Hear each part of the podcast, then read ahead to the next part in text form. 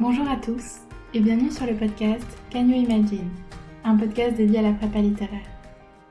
Le but de ces émissions, répondre aux questions et aux éventuelles angoisses autour de la prépa et démystifier la prépa littéraire en donnant à entendre des témoignages d'étudiants de prépa, qu'ils soient actuellement en prépa ou qu'ils en soient fraîchement sortis, et des témoignages de professeurs. Ce podcast est né de mon envie de partager mon expérience de la classe prépa littéraire dans une prépa de province, en section AL, et de proposer une réponse aux questions que je me suis moi-même posées un jour, et que d'autres étudiantes et étudiants qui sont tentés par l'aventure de la prépa seront sans doute amenés à se poser un jour, ou se posent peut-être déjà. Aujourd'hui, nous enregistrons le troisième épisode d'une série dédiée cette fois non pas aux étudiants, mais aux professeurs de prépa je me suis dit qu'il serait intéressant dans le cadre de ce podcast d'aborder la manière dont les professeurs appréhendent la prépa et le concours de l'ENS de leur point de vue d'enseignant et d'aborder également leur propre parcours, puisque souvent, avant d'enseigner en prépa, ils ont eux-mêmes été étudiants sur les bancs de la prépa.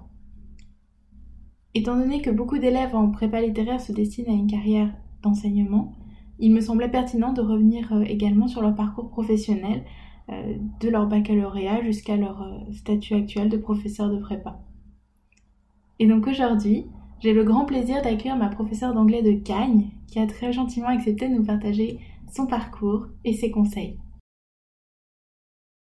Bonjour Madame Klaus, merci beaucoup euh, d'avoir accepté de faire cette interview.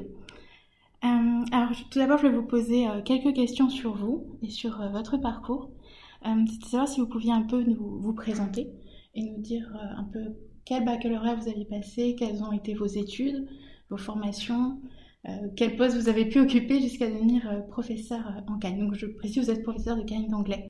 bonjour, bonjour Chloé. Donc je suis effectivement professeur d'anglais en classe préparatoire. et alors, revenir à l'origine. J'ai toujours voulu être professeur. Ça, c'était un acquis dès mes, dès mes 10 ans, 11 ans, euh, je, voulais être, je voulais être enseignante. Donc il me semblait assez naturel d'aller en classe préparatoire et je savais que j'allais euh, aller en classe préparatoire euh, littéraire parce que je voulais faire des lettres. j'ai cependant fait un bac avec une option scientifique, enfin ça s'appelait encore le bac C à l'époque quand moi je l'ai passé. Donc j'ai fait beaucoup de physique et beaucoup de, beaucoup de maths. Et avant de me diriger vers les classes prépa littéraires, donc Hippocagne, en, première année. Et donc j'ai fait Hippocagne-Cagne, j'ai refait ma Cagne, euh, et puis ensuite j'ai continué à la faculté de Strasbourg, l'université de Strasbourg, euh, en anglais, et j'ai fait un master, j'ai passé le CAPES, l'agrégation, la même année que j'ai eu, et puis j'ai commencé un stage, euh, enfin le stage le stage de validation de mon agrégation euh, en même temps que je faisais un DEA. Et, euh, et puis ensuite, j'ai commencé à enseigner à plein temps euh, l'année suivante. D'accord. Et alors, pourquoi l'anglais en particulier? Parce que vous avez dit c'était une évidence que vous vouliez être professeur. Mais pourquoi professeur d'anglais en particulier? Ça, c'est plus un hasard. je voulais être professeur de français, enfin de lettres. parce que j'adorais la littérature et parce que oui, enfin c'est ça. J'adorais la littérature, donc je voulais enseigner les lettres. Je ne lisais que des romans euh, français. Euh, j'ai lu toute la littérature classique que je pouvais dans, mes années de lycée et de collège, enfin collège et lycée. Et lorsque je suis arrivée en classe prépa, il se trouve que j'étais plus douée en anglais et par opportunisme complet, je suis passée en option anglais, comme on disait parce que c'était un peu plus facile pour moi, très très simplement. D'accord. Et donc euh, ensuite j'ai continué mes études en anglais et j'ai à vrai dire beaucoup beaucoup apprécié parce que du coup j'ai pu découvrir euh, à ce moment-là toute la littérature anglo-saxonne que je, que je ne connaissais pas très bien. Euh, qui m'a beaucoup, beaucoup, beaucoup plu. J'ai travaillé en, en, master sur sur, des, le théâtre américain, euh, adapté au cinéma américain. Enfin, tout ça me plaisait, euh, me plaisait énormément. Et ensuite, l'enseignement, donc j'ai enseigné, j'ai enseigné combien d'années? J'ai enseigné 12 ans en, en lycée, donc dans des classes en anglais où j'enseignais aussi un petit peu la littérature. Et l'enseignement de l'anglais était un enseignement extrêmement agréable à, faire dans le secondaire, euh, assez ludique. Avec, euh, ouais, donc je, n'ai pas du tout regretté euh, ni, mes études, ni d'enseigner en anglais. Mais quand j'ai pu enfin arriver en classe préparatoire, donc ouais, à peu près une dizaine d'années après, après mon année de stage, j'ai redécouvert ce qui me passionnait vraiment, ce qui était la littérature. Donc j'ai pu allier euh, vraiment deux, deux, passions, parce que l'anglais était une passion aussi finalement, et, euh, et l'enseignement de la littérature. D'accord. Donc enseigner en prépa, c'était un objectif pour vous dès le départ? C'est pas une proposition qu'on vous a faite, vous avez accepté euh? Non, non, du tout. Je voulais vraiment enseigner en classe préparatoire. Ouais. Ah je... pas, pas forcément d'emblée, mais l'enseignement dans le secondaire étant ce qu'il est, euh, et ne pouvant vraiment enseigner que dans des classes très spécifiques, ce que j'aimais vraiment, euh, j'avais envie d'enseigner en classe prépa parce que j'en avais un. J'avais moi-même été élève de classe prépa, étudiante en classe préparatoire, j'avais aimé cet enseignement, la pluridisciplinarité, le, la, découverte de choses qu'on ne connaît pas, etc. Et donc, j'ai, euh, non, c'est un poste que j'ai demandé pour lequel j'ai travaillé. D'accord. Merci beaucoup. Et alors maintenant, j'ai plus des questions sur euh, le concours et euh, ce que vous faites au quotidien. Est-ce que vous pourriez nous parler un petit peu des épreuves écrites et orales auxquelles vous préparez vos étudiants? Donc, vous préparez les étudiants mm. pour le NSUM, pour le Nation et pour le NS Paris-Saclay. Je ne sais pas si c'est un petit peu différent. Oui, c'est un petit peu différent. C'est euh, un oral essentiellement. D'accord. Mais j'y reviendrai. Euh, donc la, la, la, grosse partie de la préparation se fait donc à l'écrit pour préparer euh, l'épreuve de banque, banque d'épreuves communes ouais, la BEL comme on dit ou euh, en anglais en tout cas spécifiquement, euh, j'enseigne aux étudiants à traduire des textes littéraires de l'anglais au français et j'apprends à leur faire rédiger des commentaires de textes euh, en anglais sur des textes littéraires anglais. Ça c'est pour la partie écrite. Et cette partie écrite, elle correspond à, tous ces concours, que ce soit l'ENS d'Ulm, de Cachan ou de Paris-Saclay, mais aussi elle est prise en compte pour les concours, euh, pour les autres concours qui sont euh, les banques euh, d'école de, commerce, les IEP, etc. Donc c'est l'épreuve que tout le monde va passer lorsqu'ils passent, font leur, leur, année en Cagne. Et ensuite à l'oral, j'ai plusieurs épreuves euh, donc deux épreuves de, de littérature à l'oral. Une euh, pour euh, l'ENS d'Ulm, où on travaille toute la littérature anglo-saxonne de Shakespeare à de nos jours, la fiction, la poésie, le théâtre. il y a une autre épreuve d'anglais, littérature en langue étrangère pour l'ENS de Lyon, qui s'adresse uniquement aux optionnaires anglais. Et euh, là, on travaille sur euh, trois œuvres euh, spécifiques au programme, trois œuvres qui changent chaque année. et c'est toujours des analyses de texte, hein, des commentaires de texte, mais à l'oral. Et puis, il y a encore deux autres épreuves qui sont, que je prépare. Il y a une épreuve de presse pour le l'ENS de Lyon, où on travaille sur des articles de presse qu'il faut comprendre, synthétiser et commenter, en revenant sur euh, des points de civilisation, d'histoire, euh, pour contextualiser euh, ce dont on nous parle aujourd'hui. Et une épreuve aussi spécifique pour Paris-Saclay, qui est aussi une épreuve sur des textes de presse, sauf que l'épreuve repose sur un programme.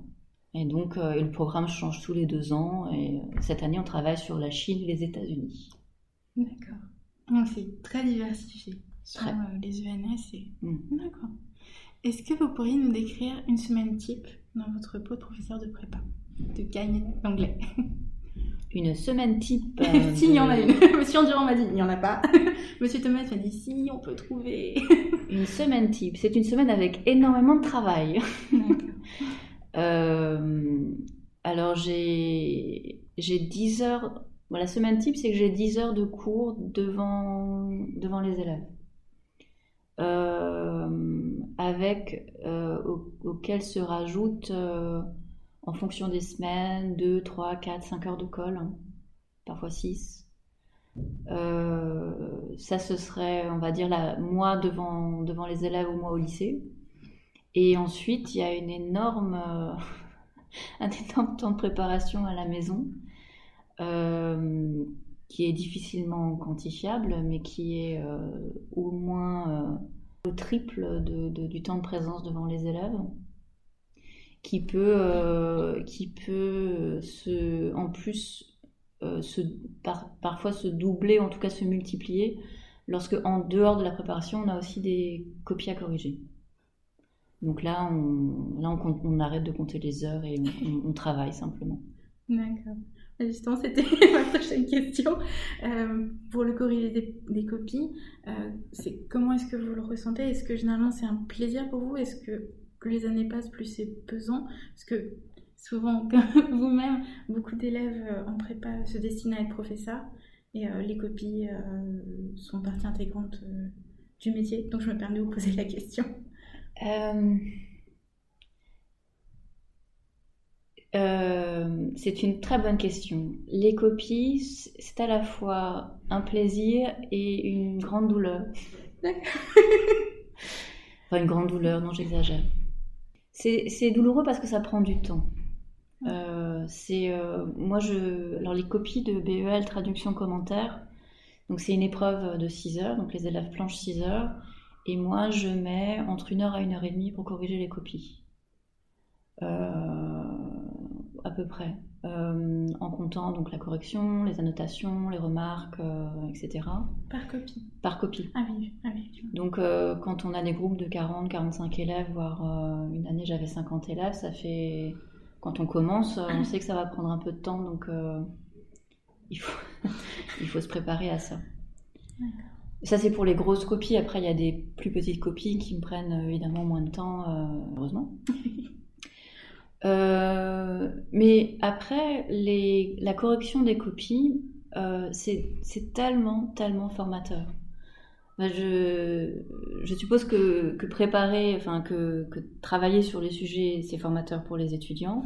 Mais en fait, quand on corrige les copies, c'est très formateur pour nous. C'est-à-dire, on voit exactement ce qui est passé dans notre enseignement, euh, ce qui est passé chez certains, ce qui n'est pas passé chez d'autres. Hein et on peut s'interroger sur pourquoi ce n'est pas passé et on peut euh, du coup remédier à son propre enseignement pour voir comment, comment faire mieux, comment transmettre mieux, ou pour, que, ou en tout cas pour que ça se transmette à plus de monde, pour que le, rendu, euh, le rendu soit plus satisfaisant globalement. Merci beaucoup. Alors, vous en parliez, vous avez beaucoup, beaucoup de travail. Et je ne sais pas si c'est l'une des questions, parce qu'avant le début de cette interview, vous m'avez dit qu'il y a certaines questions auxquelles je ne répondrai pas. Mais euh, c'était vous demander si vous parvenez tout de même à trouver un petit peu de temps pour vous, en dehors justement de ce temps euh, scolaire. Hmm. Oui, c'est une question un petit peu difficile. Euh, oui, oui. pendant longtemps, j'ai fait beaucoup de théâtre à côté, avec j'étais comédienne et metteuse en scène dans une troupe euh, amateur et on, mettait en scène un spectacle une, fois tous les ans, tous les deux ans à peu près. Donc ça, ça prenait un peu de temps avec le confinement, la pandémie, tout ça, c'est au point, au point mort. Euh, mais oui, on arrive heureusement toujours à trouver du temps à côté. On a, bien sûr. Comme les écoles. Oui, voilà. C'est important. Bah, c'est important de trouver un équilibre. Euh, c'est ce qu'on, d'ailleurs, on, ne cesse de le dire aux étudiants et c'est un, un, message que je souhaite aussi faire passer là. Euh, il y, a effectivement beaucoup de travail en Cannes quand on est étudiant, mais euh, le, la, la, la, vie personnelle, continuer à avoir des amis, continuer à sortir un peu aller voir des films, euh, aller au théâtre, euh, c'est très, important pour euh, l'équilibre personnel et pour les gens qui font de la musique, du sport, etc. Il faut, il faut dans la mesure du possible garder, cette activité-là à côté quitte à la réduire un petit peu, mais garder un, une, échappée possible en dehors des classes préparatoires. Donc moi, c'était le théâtre, là maintenant c'est la musique, je fais du piano. Il y a beaucoup de lectures, le cinéma, les films, le théâtre. aller au théâtre. D'accord, mm. merci beaucoup. Est-ce que vous pouvez nous... Donc vous étiez étudiante en classe prépa. Oui. Est-ce que vous, vous, pouvez nous parler un petit peu des changements que vous avez pu observer entre ce que vous, vous aviez vécu euh, en tant qu'étudiante en prépa et ce que vous vivez maintenant actuellement, maintenant que vous êtes professeur en prépa? C'est un petit peu difficile à, évaluer. Euh, la, la, différence euh, essentielle que je vois, c'est que à l'époque où moi j'étais étudiante, on nous préparait très peu aux oraux. Et il n'y avait, par, exemple, je n'ai aucun souvenir d'avoir passé, euh, j'ai dû passer un seul oral d'anglais euh, quand j'étais en classe préparatoire à l'époque. Et j'étais optionnaire en anglais. D'accord. C'est étonnant. Oui. je me souviens même euh, de mon ancien professeur qui disait ah, il faudrait quand même qu'on vous fasse plus passer d'oraux pendant les, pendant les, pendant l'année. J'ai dit oui. ça aurait été bien. Euh, donc il y a ça. Euh, sinon, euh, et puis les, la, la, la, nature des épreuves a, changé. D'accord. moi, je, le, le, tronc commun, par exemple, en anglais, c'était uniquement de la traduction. Et euh, au moment où ils ont réformé euh, les concours de l'ENS en 2009, je crois, euh, le concours, enfin l'épreuve commune, s'est doublé de, du, commentaire de, du commentaire de texte. Et je trouve que c'est une excellente idée. C'est à la fois un exercice très difficile pour les, pour les étudiants, enfin exigeant plus que difficile pour les étudiants, euh, qui nous demande de faire énormément de choses en très peu de temps, euh, trois heures par semaine. Il faut couvrir euh, tout le 19e siècle, tout le 20e siècle, les méthodes, les analyses, etc. Mais je trouve que c'est beaucoup plus, plus riche, plus enrichissant pour les étudiants, surtout ceux qui ont un petit peu de mal avec la traduction et qui peuvent quand même montrer le meilleur d'eux-mêmes en, en commentaire. D'accord. Merci beaucoup pour votre réponse, qui est différente de celle de Monsieur Thomas et Monsieur Endurant. J'aime beaucoup.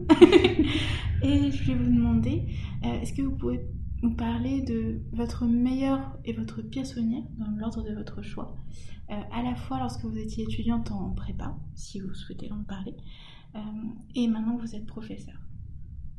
Donc, quatre souvenirs, si vous êtes d'accord.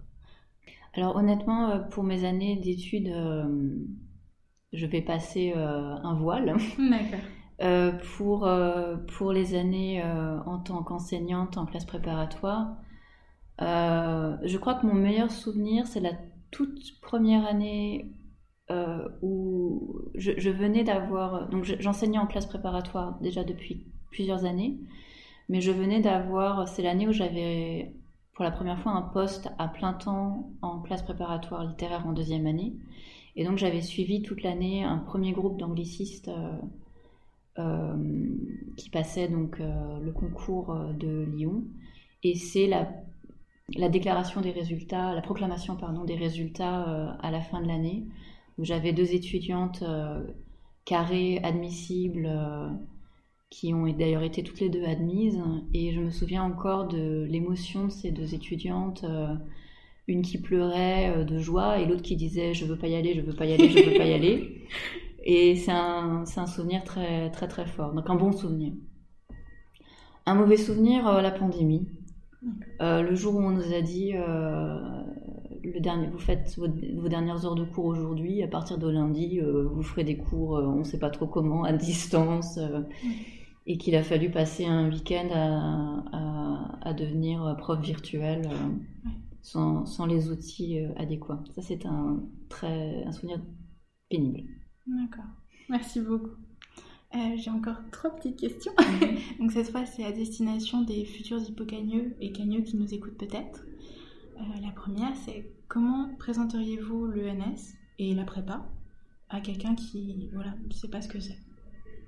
Bah, je, commencerai, je ne commencerai pas par l'ENS. D'accord. Euh, je commencerai par euh, présenter les classes préparatoires comme bah, comme une continuation de ce qu'on peut peut-être faire en, lycée, puisque c'est très pluridisciplinaire et on, a le moyen d'approfondir des connaissances, des méthodes acquises, travaillées dans le, dans le secondaire mais en allant un petit peu plus loin, en dépassant ses propres limites et en, en enrichissant euh, ses, connaissances, son, bagage euh, littéraire, culturel, euh, etc.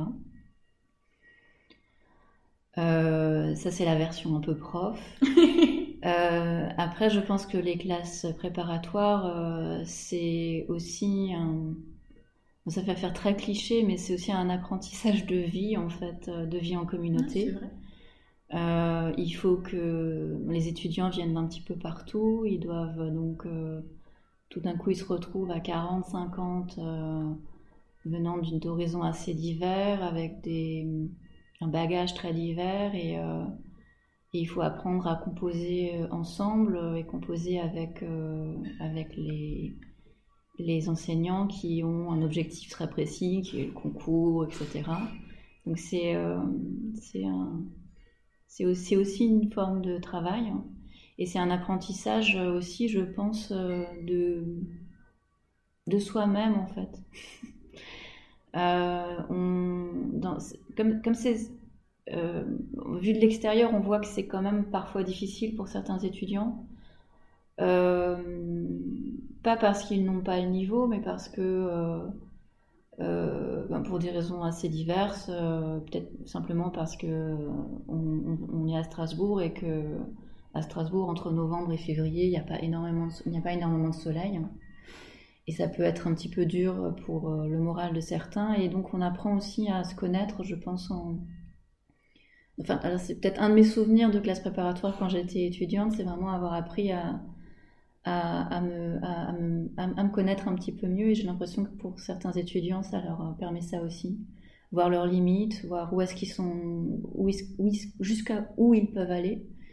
Et euh, pour certains, dépasser vraiment, leur, euh, dépasser vraiment leurs limites ou ce qu'ils pensaient être capables de faire et se découvrir tout d'un coup des facilités, du talent dans un domaine où, jamais de la vie ils n'auraient pensé avoir du talent. Vous avez répondu à ma deuxième question. Je n'ai même pas besoin de la poser. Est-ce que, donc c'est la dernière question, est-ce que vous auriez des conseils à donner à de futurs hippocagneux et ou à de futurs préparationnaires? Euh, Oui. Mon... euh, quel conseil? Euh, je, alors le conseil vient de peut-être euh, de ce qu'on entend encore maintenant. Euh, ah, l'hippocane, la, cagne, c'est tellement dur, euh, il y a tellement de travail, je vais jamais y arriver, etc., etc. Mm. et mon conseil, c'est d'oublier ça. parce qu'en fait, certes, ça demande du travail, mais on voit aussi des étudiants qui, qui y arrivent très bien sans non plus euh, y perdre euh, toute leur vivacité, euh, qui continuent à avoir des activités extérieures, qui continuent à, à, dormir la nuit, enfin qui parce que c'est pas tant, ce n'est pas tant le c'est pas tant le niveau attendu qui est, difficile et exigeant début d'année que la motivation, l'intérêt et la rigueur dans le travail et la régularité du travail. Euh, donc si, si, vous avez déjà, je, me parle déjà au micro, mais en fait euh, à vous, futurs hippocagneux, si euh, lorsque vous étiez dans le secondaire, au lycée, vous avez déjà, vous avez la sensation déjà d'avoir travailler avec rigueur, d'avoir des, méthodes de travail, une, organisation de travail euh, qui, qui, a porté ses fruits, euh, vous avez tout à fait votre place euh, en, en hippocagne-cagne. parce que je pense que c'est un des, un des meilleurs outils pour réussir, pour réussir ces études-là.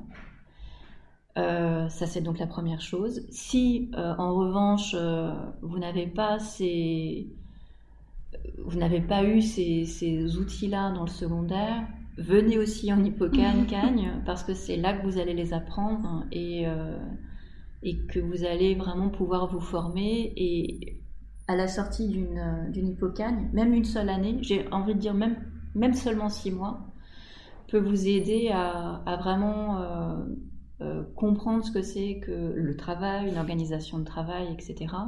Et vous permettre de réussir mieux des études euh, à la, faculté ou dans des universités par la suite. Ça, ce serait mon premier conseil, de, vraiment bien savoir où on en est euh, par rapport, à, son, par rapport à, son, à sa relation au travail, sa relation euh, à, l'organisation du travail, l'organisation de son temps, de son temps, et quelle est sa relation aussi à la littérature, à l'écrit. Euh, que ce soit l'écrit, euh, que ce soit lorsqu'on lit des textes, euh, que ce soit lorsqu'on écrit des soi-même. Euh, L'hippocane comme la cagne demande un gros investissement en termes de lecture personnelle. Et, lecture personnelle, c'est à la fois des romans, des fictions, donc des, des choses qui peuvent apporter quand même du plaisir hein, dans euh, la, littérature, mais demande aussi euh, des lectures peut-être un petit peu plus ardues, de, de critiques euh, littéraires, euh, d'essais euh, historiques, d'articles de, de, de, géographie, donc des, choses qui peuvent paraître rébarbatives au démarrage. Mais donc il faut être prêt à ça, il faut être prêt à s'investir dans, ces lectures-là pour, pour, pour progresser. Donc il faut aimer lire, vraiment. Euh, et le dernier, dernier conseil, que j'aimerais donner aux futurs hippocagneux, c'est d'arriver avec... Euh, et en fait, c'est un conseil que j'aimerais donner aussi aux cagneux, aux, hippocagneux qui, seraient déjà dans, les, dans, dans, dans, ces classes. C'est de retrouver ou de trouver ou d'avoir ou de cultiver peut-être euh, sa, curiosité intellectuelle. Euh, de de rester complètement ouvert à ce qui est, euh, à ce qui est enseigné, sans se dire c'est trop dur ou sans se dire non mais ça j'ai déjà fait, mais de, de, voir vraiment ce qu'on, de, voir vraiment ce qui est, ce qui est apporté et de, de garder le cœur ouvert pour, pour, euh, pour s'enrichir de, de, de tout ce qui est donné à la fois par les enseignants, par les lectures et par le reste des, des étudiants. Merci beaucoup. Donc, euh, je pense que nous allons arrêter là. Merci. Euh, merci beaucoup à vous d'avoir pris le temps de répondre à toutes ces questions. Et euh, j'espère que votre interview pourra aider euh, beaucoup de futurs hippocagneux. Bah, j'espère aussi. Merci beaucoup. Bon, j'ai arrêté là. Et donc, si vous êtes encore là, euh, merci beaucoup d'avoir écouté cet épisode jusqu'au bout. Et euh, je vous dis euh, à une prochaine. Merci encore.